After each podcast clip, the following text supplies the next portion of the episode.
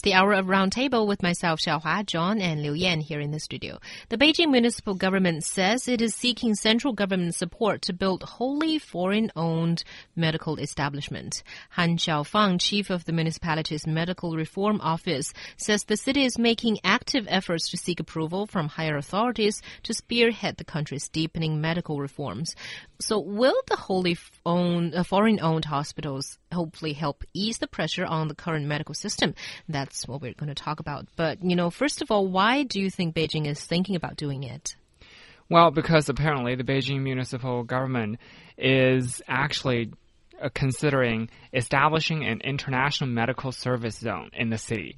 And this zone is supposed to be situated in Tongzhou district of Beijing, and it covers a land area of 15 square kilometers.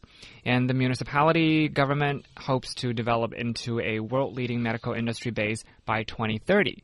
So it looks like this is just part of their ambitious move toward a you know medical center. Yeah, it's almost like they're creating like a mini free trade zone mm-hmm. almost. I mean, it, it's very very similar to you know these uh, special areas that, that that we see all across China, where in, in in some cases it's not necessarily medicine, you know, it's furniture or it's uh, you know toilets or, or, or something else or, or, coal production and and processing or something like that.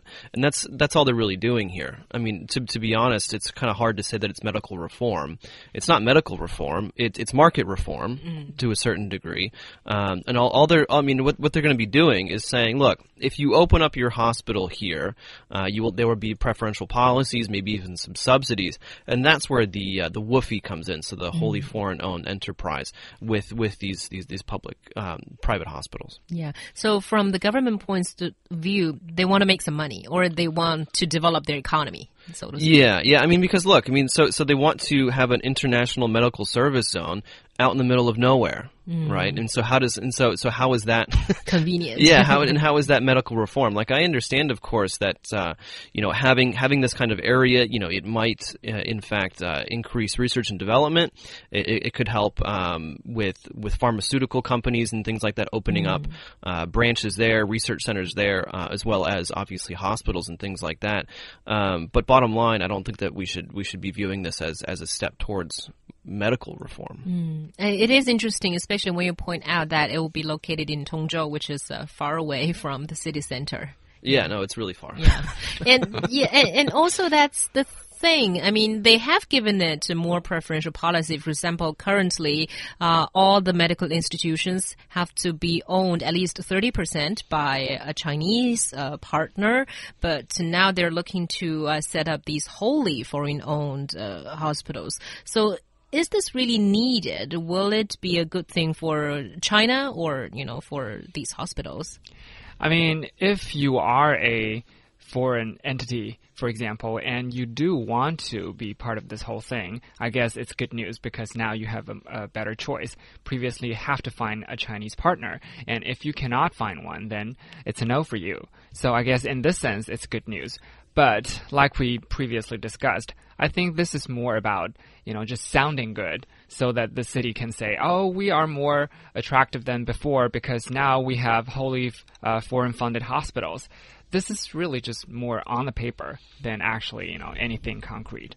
Mm. Yeah, and I think, I mean, so we, we should be asking the question who's going to benefit. Mm. Um, and to be honest, I don't think it's going to be you or I uh, who who just need regular medical treatment. Mm. Uh, number one, um, because we're looking at entities and, and, and medical services that again will be in Tongzhou.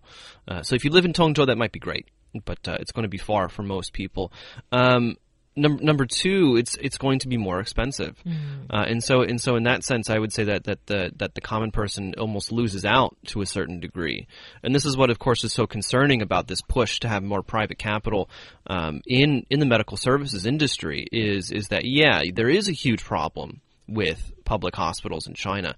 But but the government's response to that seems to be more along the lines of, all right, public isn't very good, so we need more private ones. But private ones consistently are going to be more expensive, and they're not necessarily going to be covered by the uh, Social Security uh, and the medical insurance. That's that's part of that. Um, so again, who benefits? Well, um, foreign investors are going to benefit because there's there's going to be. Um, I mean, it's it's become a bit of a truism that if you want to make money in China, you follow follow the government. And so if the government wants to, uh, you know, encourage a certain a certain industry, a certain aspect of the economy, well, then you just go go with whatever they're doing. So it's going to be a boon for investors. It'll be a great way for Beijing to uh, boost its profile, maybe even start doing uh, a bit more medical tourism and, and things like that. And so I think that in general, in terms of you know the broader economic picture, it's going to benefit the city and perhaps come come down to you and I. But and when it comes to just you know run of the mill day to day medical care, uh, I think that it, it might actually make things worse to a certain degree. I agree with that. And especially you have to look at where exactly the market for this is because even if the government gives out great policies, in the end, it still comes down to who go to these hospitals and pay for money for them. And it's very important that you just pointed out that currently these hospitals are not covered by insurance. So if you consume there, it's all on your own, you know. So I guess we're looking at millionaires uh, or even billionaires who will want to go there. Yeah, no, and, and especially you know these. I mean, Beijing has quite a few uh, international hospitals as well, and so I guess that that means that they're not wholly foreign owned, um, but they are still you know branches of, of international, you know, medical co- hospitals from around the world, uh, and they're expensive.